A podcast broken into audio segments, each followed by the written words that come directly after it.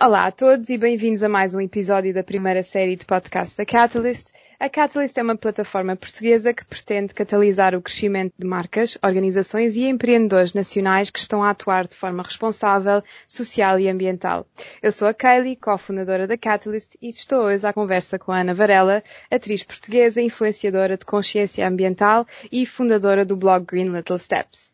Neste episódio vão conhecer a Ana, o percurso dela, as paixões, o porquê do trabalho que ela desenvolve e os passos decisivos que ela está a tomar para ampliar a missão dela e o impacto positivo. Olá Ana, bem-vinda!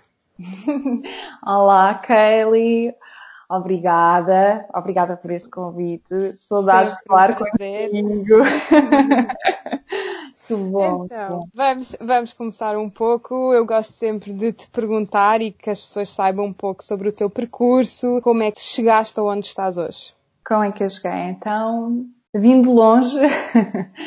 vim de uma pequena aldeia no interior do Ribatejo, nunca tive qualquer pretensão na altura ou alguma vez imaginei que viria a ser atriz. Uh, e estaria uh, todos os dias na televisão nacional, nos ecrãs de cinema ou nos palcos em Lisboa, mas a verdade é que o destino de certa forma me empurrou para aqui.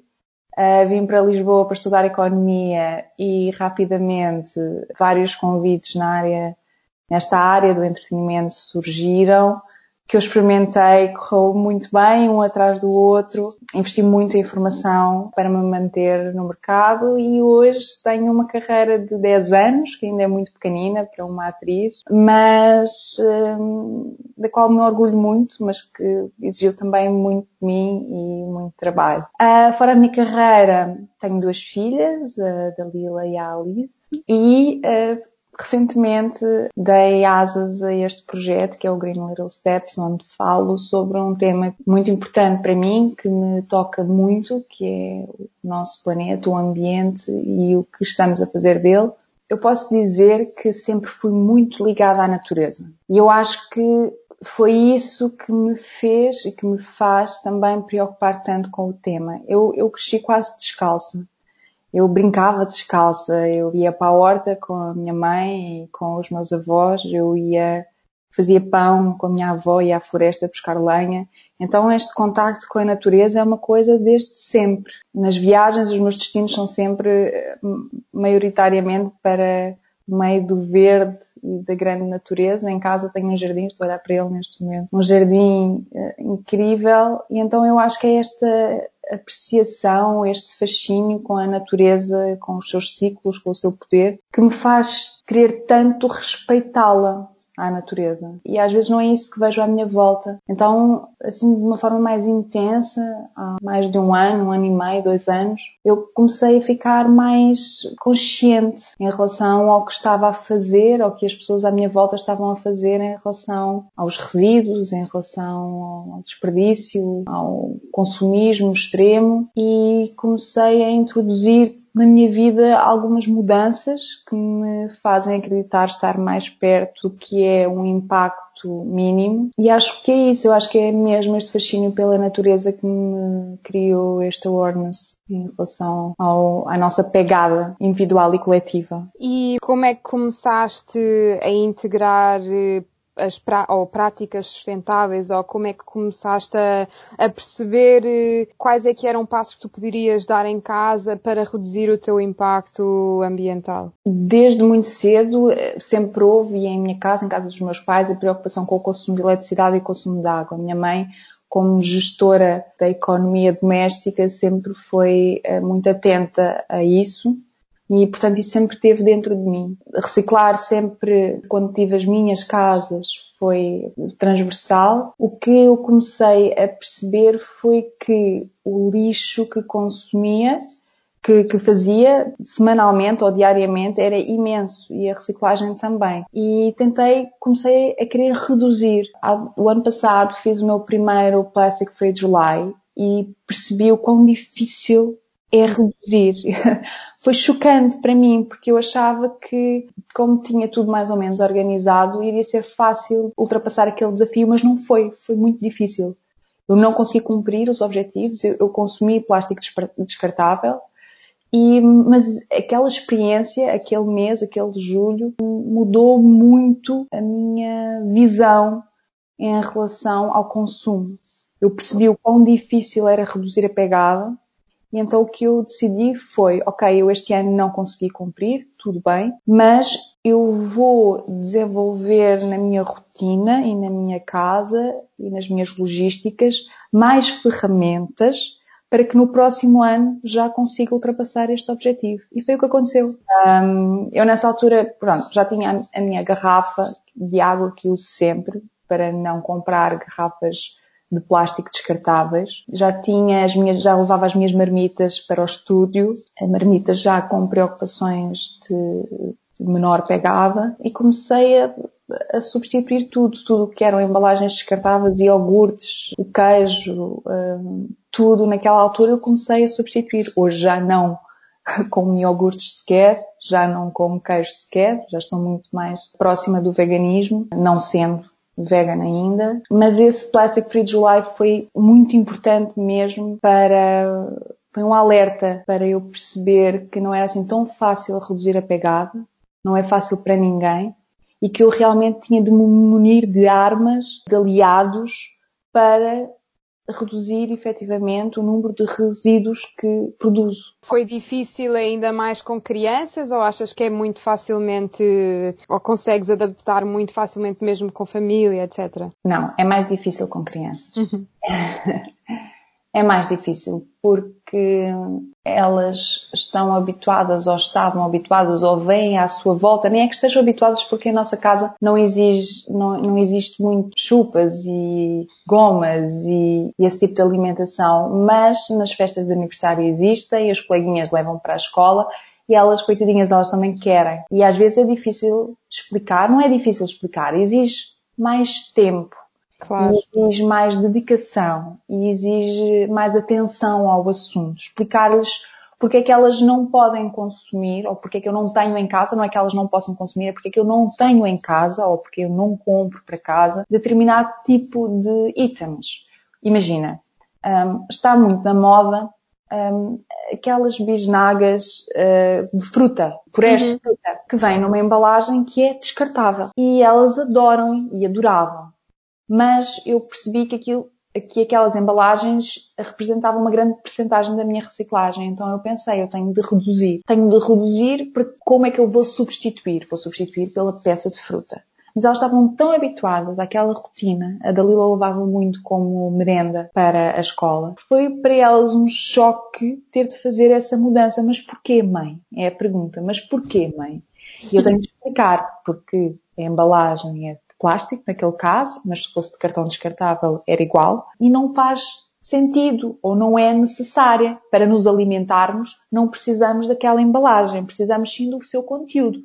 E o seu conteúdo é maçã, portanto nós podemos trincar a maçã, até é mais saudável, não é? Trincar a maçã para os nossos dentes, para os nossos maxilares, exercitar o maxilar. E eu tive de explicar e dar-lhes a elas também algum tempo de adaptação, porque mudança todos nós experimentamos isso quando tentamos introduzir uma mudança em que setor seja, precisa de tempo de adaptação. E nós temos de respeitar isso, porque senão só estamos a pôr limites que são castradores e podemos não nos sentir confortáveis. É natural que queiras implementar uma mudança e depois tenhas de voltar atrás para conseguir voltar outra vez a tentar implementar a mudança.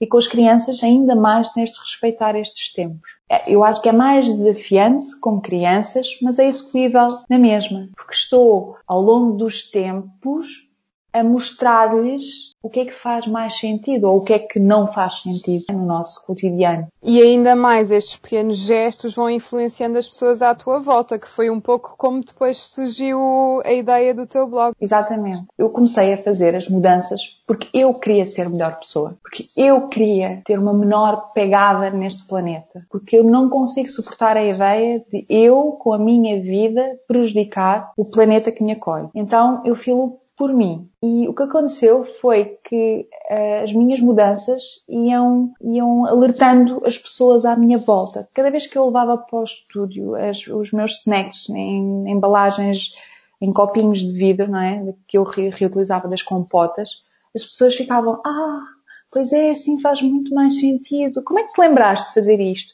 Então, eu começava, eu começava a dizer, olha, compra granel para não comprar as embalagens de plástico e estes frascos são da compota e eu reutilizo, lavo e reutilizo e o sempre andam sempre comigo.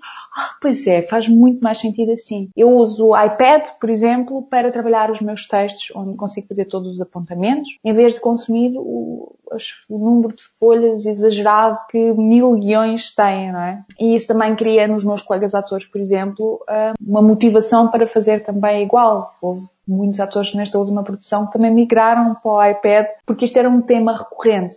Então cada mudança que eu fazia, como por exemplo deixar de comer carne, é uma mudança que naquela altura, e agora também, mas naquela altura, deixava as pessoas muito curiosas. Mas porquê deixar de comer carne? Explica porquê que deixaste de comer carne como é que isso influencia o planeta. Não estou a perceber. Durante muito tempo, nem eu, aliás, quando eu fiz a mudança, nem eu percebia o que é que deixar de comer carne tinha a ver com o, o meio ambiente.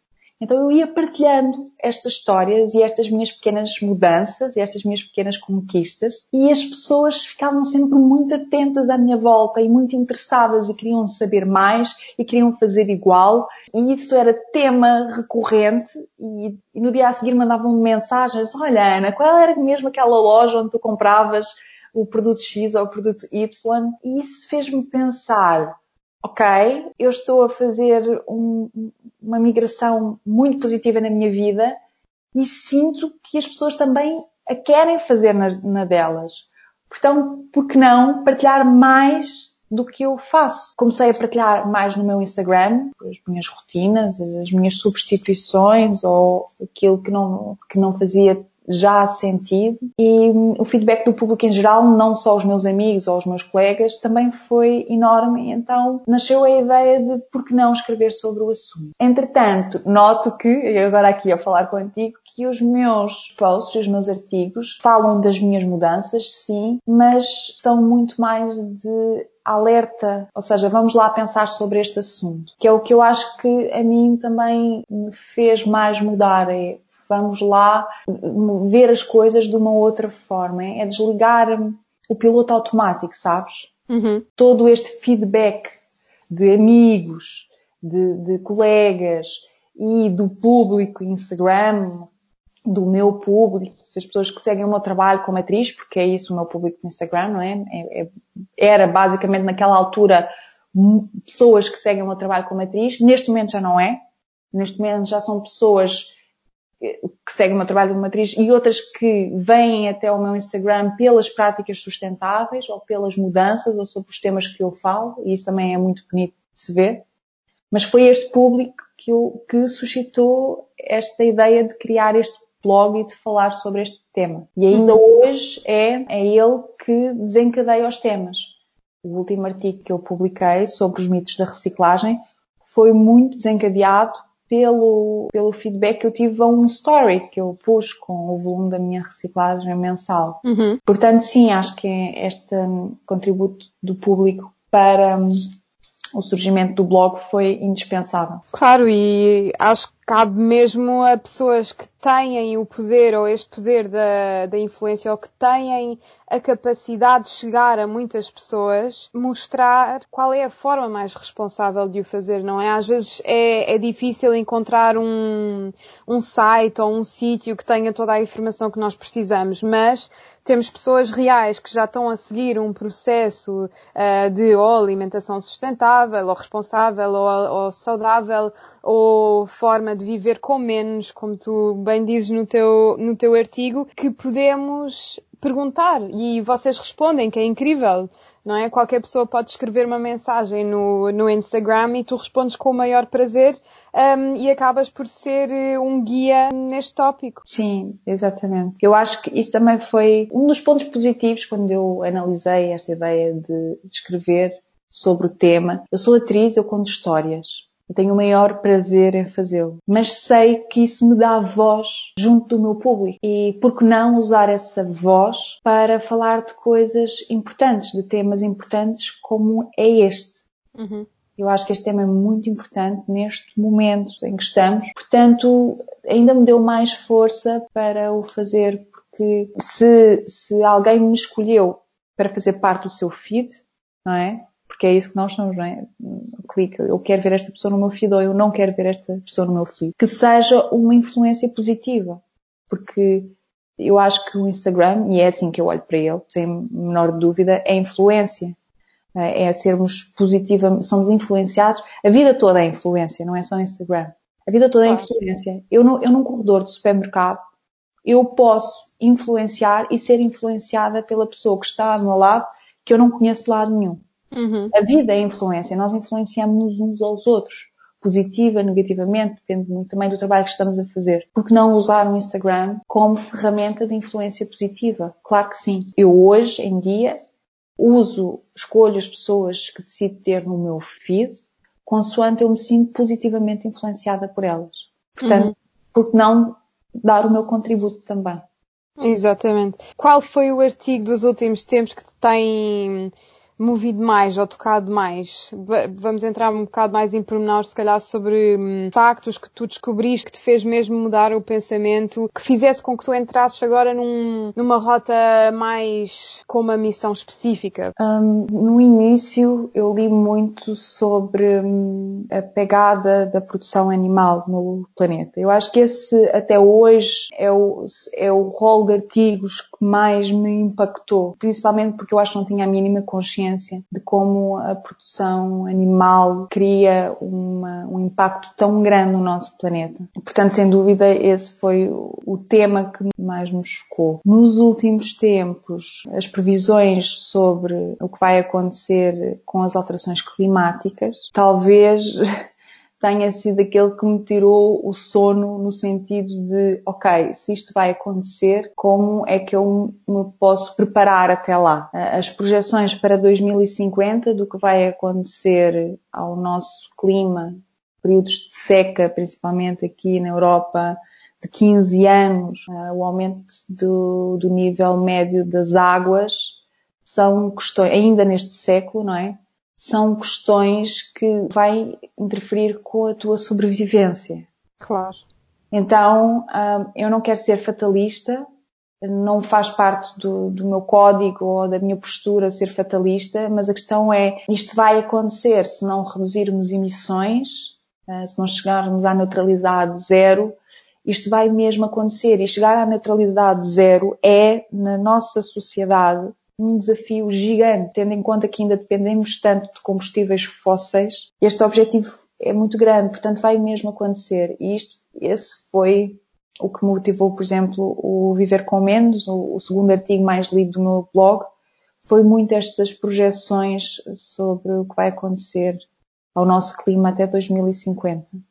Portanto, indústria pecuária e alterações climáticas são os temas sobre os quais eu vejo mais documentos e são os que mais me preocupam. Um, o último, para o artigo uh, Os mitos da reciclagem, eu li o relatório sobre resíduos em Portugal e também fiquei muito chocada. Os resíduos continuam a aumentar. Quando eu acho que todos nós estamos mais conscientes em relação ao nosso impacto e vejo os gráficos que depois de um período em que saímos de crise económica, a produção de resíduos aumenta, a taxa de reciclagem é mínima, fico realmente preocupada e penso, uh, vamos lá acelerar uh, nesta missão ou tentar tocar um maior número de pessoas para que percebam que é uma coisa que temos de fazer todos juntos, todos juntos, uhum. mesmo tipo de mão dada, sabes, como na escola, temos mesmo de fazer todos juntos porque senão não conseguimos surtir um efeito positivo e regenerar.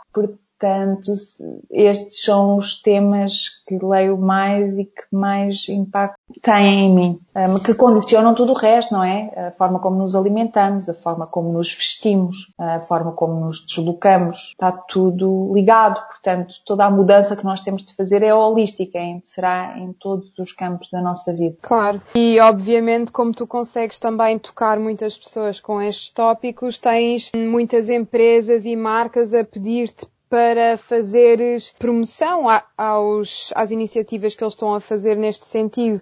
Como é que tu decides quais é que são as marcas, qual é que é o processo que levas para analisá-las?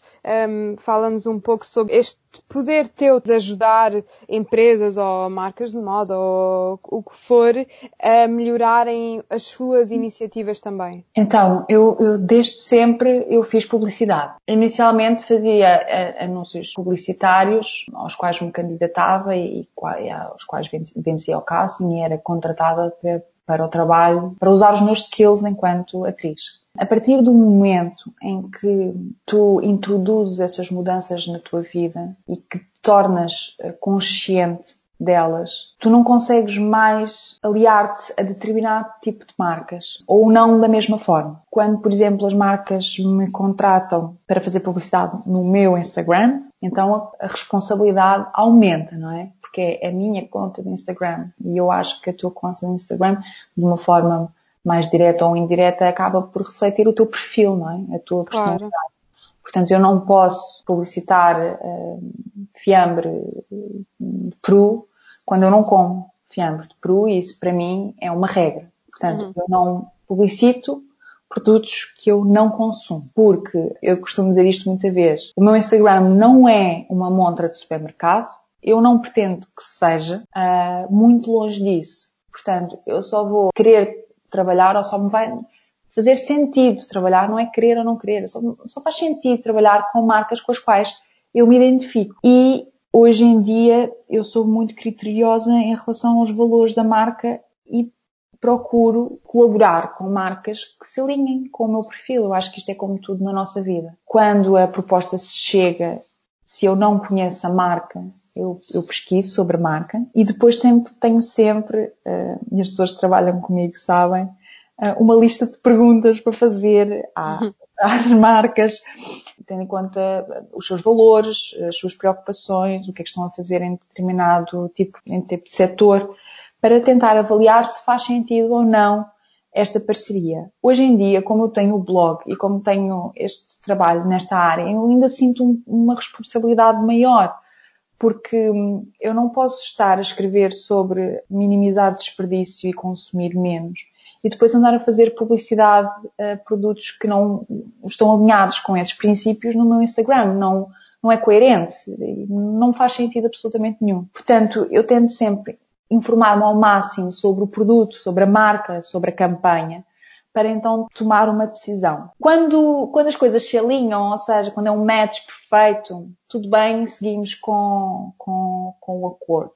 Quando não se alinham, ou seja, quando eu ainda acho que aquela marca podia fazer mais ou, ou, ou podia alterar, eu tento avaliar duas coisas, que é, se eu não aceitar a campanha, eu vou estar a ter um impacto positivo ou negativo. Ou seja, a empresa pode ainda não estar no ponto ideal do seu impacto no planeta. Por exemplo, ainda usa embalagens que não são recicláveis. Mas será que se eu aceitar a campanha, posso influenciar a marca? Posso uh, espicaçar, entre aspas, a marca a querer desenvolver embalagens recicláveis ou a preocupar-se mais com a sua pegada? Será que eu posso trazer um contributo à marca e, consequentemente, a todos nós, consumidores? Portanto, é sempre por aí que eu avalio muito. Eu vou, eu vou dar um exemplo. Um, a Cali Cali Organic. Eh, eu não conhecia a marca quando recebi a proposta para colaborar com eles. E à primeira vista, quando eu olhei, olhei é uma mistura de ingredientes, não é? Que se coloca na água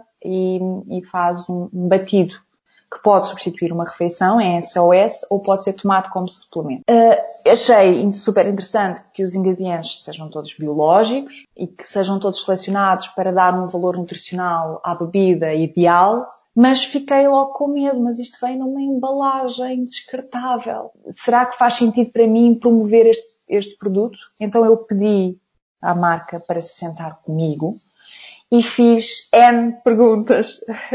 Escutei toda a produção deles para tentar perceber se havia benefício para mim, para consumidores e para a marca aquela colaboração.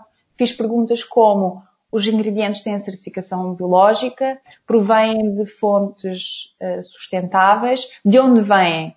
Ok, há ingredientes que uh, não são produzidos em Portugal porque não têm clima e então têm de ser transportados até cá e isso envolve uma pegada.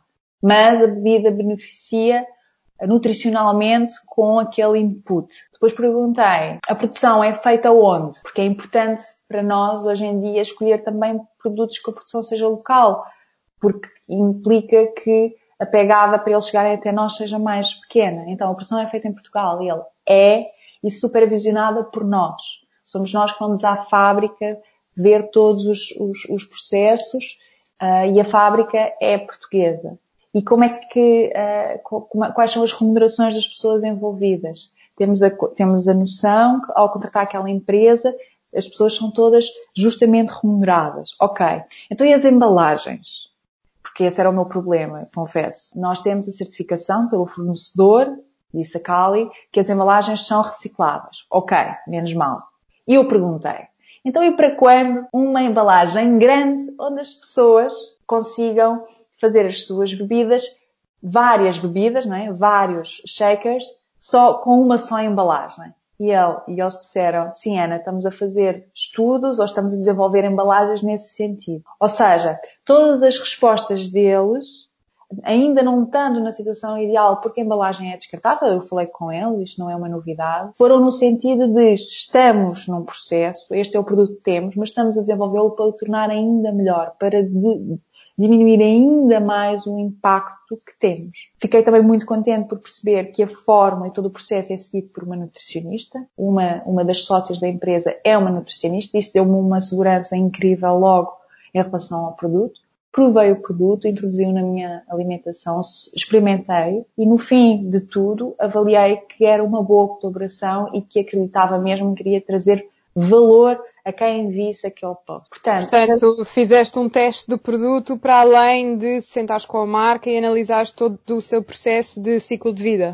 Claro que sim. Aliás, muitas das minhas perguntas também, imagina, o, o, produto não é adoçado. O produto tem uma quantidade mínima de xilitol. Eh, eu falei com a nutricionista, ou seja, com a sócia Kali, acerca do xilitol, dos, eh, que é o natural, não tem efeitos que os adoçantes uh, têm na, na, nossa alimentação. As pessoas podem não ter muita noção, mas um adoçante é quase pior que o açúcar, não é? Com os efeitos químicos que tem no nosso cérebro. Exatamente. Uh, o xilitol é o, o, único que é de uma fonte natural e que não tem esses efeitos e tem 1% de xilitol. Portanto, tudo isso, a constituição eh, da, da bebida em si, era importante para mim. As, as pessoas não podem pensar que uh, todos nós, e hoje em dia há muito isso, ah, uh, são figuras públicas, são influencers e só fazem publicidade e não querem saber, só querem receber dinheiro. Não, cada vez mais, não quero dizer que não exista esse tipo, mas uh, cada vez mais, e eu, eu também sei de colegas minhas que fazem desta maneira, há uma preocupação nossa em escolher os produtos que aceita publicitar, porque há uma responsabilidade para com um público que nos segue e que deposita em nós uma confiança. E até para mim, eu escolho os produtos e avalio os produtos que eu consumo, portanto também avalio os produtos que dou a conhecer ao público. E é sempre isto que eu faço, é dar a conhecer produtos ao público. Porque é, é a influência que eu posso ter. E são muitas as marcas que eu recuso. E são muitos os projetos que não fazem sentido uh, e que deixo de receber dinheiro, sim. Uh, mas que não ia conseguir um, dormir descansada por estar a promover aquele produto que não se coaduna com o meu lifestyle e não se coaduna com a mensagem que eu quero passar. E achas que mais e mais as tuas colegas estão a ter mais consciência e sentido de responsabilidade como tu? Eu acho que sim, nem todas. Não posso dizer que são todas, como é óbvio.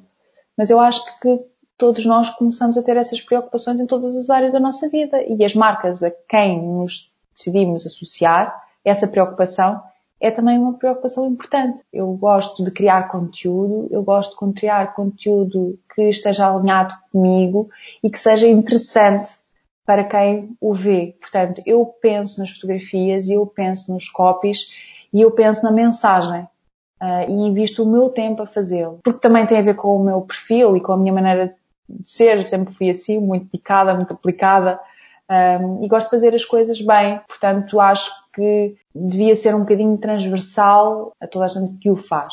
Mas percebo ah. que cada um tenha a sua visão e respeito, e respeito perfeitamente, cada um tem outra forma de fazer, portanto tudo é válido, cada um toma a sua decisão e está tudo bem com isso. Esta é só a minha maneira de fazer as coisas.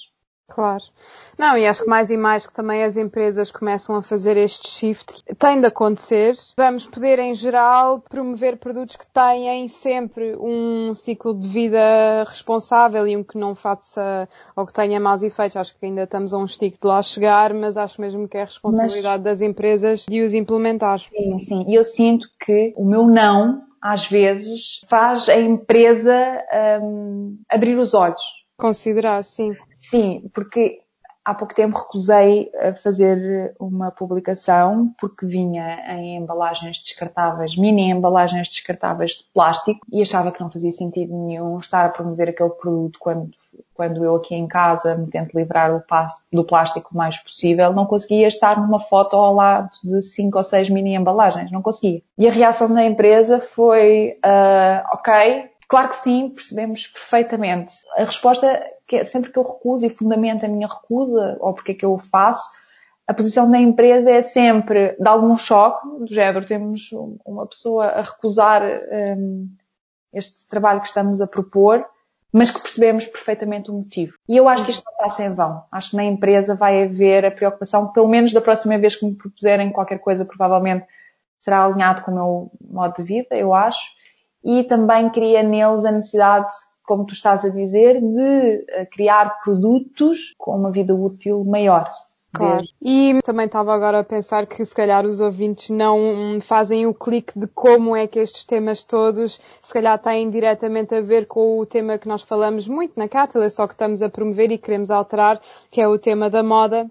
Sim. Mas queria explicar que tu fazes parte da comunidade da Catalyst que nós iniciámos em fevereiro pelo facto que nós, pessoas que estamos ativamente a trabalhar o assunto de responsabilidade social e, e ambiental, temos de partilhar o nosso know-how, as nossas as experiências, as, as pesquisas para poder fazer chegar mais rapidamente as soluções às pessoas e melhorar a forma que nós também trabalhamos, porque é entre conversas uns com os outros e não, honestamente, acho que tudo tem a ver um, umas coisas uma, com as outras. Não é só a forma que nós produzimos roupa, também é a forma que lidamos com o nosso desperdício em casa, a forma que nos alimentamos, tudo, tudo isto tem a ver porque nós consumimos ou temos de consumir um pouco disto todos, todos nós como individuais. Como é que tu sentes também a, a, influência que conseguiste ter ou que já tiveste pelo nosso grupo? Se calhar podemos falar um bocadinho sobre isso, que também acho que foi um dos desenvolvimentos interessantes ao longo da Catalyst.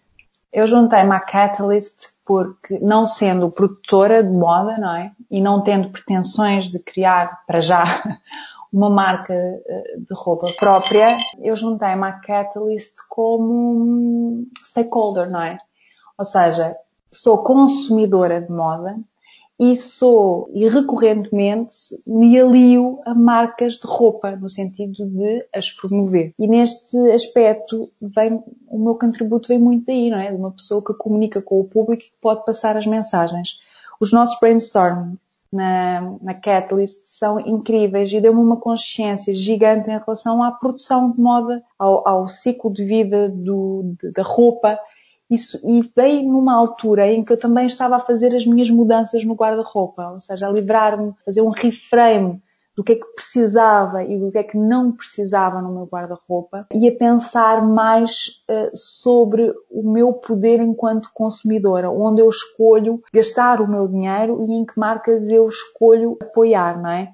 Uhum. Quando, quando passas a ter uma noção do que envolve uh, o processo de produção de uma marca, deixas de conseguir comprar na Zara, ou deixas de conseguir comprar na H&M, ou uh, marcas que até podem estar a fazer o seu caminho, mas que existem outras uh, a fazer muito mais e com as quais queres apoiar. Portanto, tudo o que eu aprendi na Catalyst ajudou-me muito a nível pessoal e também me ajuda hoje em dia a escolher as marcas de roupa às quais me quero associar. Quando eu tenho algum convite, a Kylie, tu, é a primeira pessoa que eu ligo, Kylie, tive este convite, vamos falar sobre esta marca. Achas que faz sentido? Achas que conheces melhor o, o, a produção deles do que eu? Como é que podemos aqui ver uma, uma forma interessante disto resultar? E, e, neste momento estou associada à Falconeri internacionalmente, que, à qual decidi associar ou continuar associada pelas suas preocupações ambientais dentro de um grupo gigante como a Calcedónia, porque achei que estão a fazer um bom trabalho nesse sentido. Mas tudo vem destas informações e destas partilhas que fazemos na Catalyst, que são muito importantes. Ver como as marcas as pequenas marcas de moda em Portugal estão a tentar fazer, fazer de forma sustentável, não é? Contribuir para isso com as minhas experiências enquanto pessoa que está a fazer essa viragem na sua vida e pessoa que a comunica, Uhum. Porque eu, ao comunicar com o meu público, não é? Eu tenho automaticamente um feedback e esse feedback ou a reação do meu público pode ajudar também a marca a ir mais de encontro ao público. E são estas partilhas que eu acho que são muito importantes. Todos nós falarmos, desde o, o, produtor, o criador, o consumidor, a pessoa que comunica o produto, foi muito importante para mim fazer parte deste grupo, porque acho que de alguma forma nós que comunicamos o produto temos de estar dentro e junto dos produtores e dos criadores para saber aquilo que estamos a comunicar, para saber o que é que estamos a dizer, para saber, para estarmos todos alinhados, não é? Porque hum, senão não faz muito sentido, não é? Estás com um produto, claro.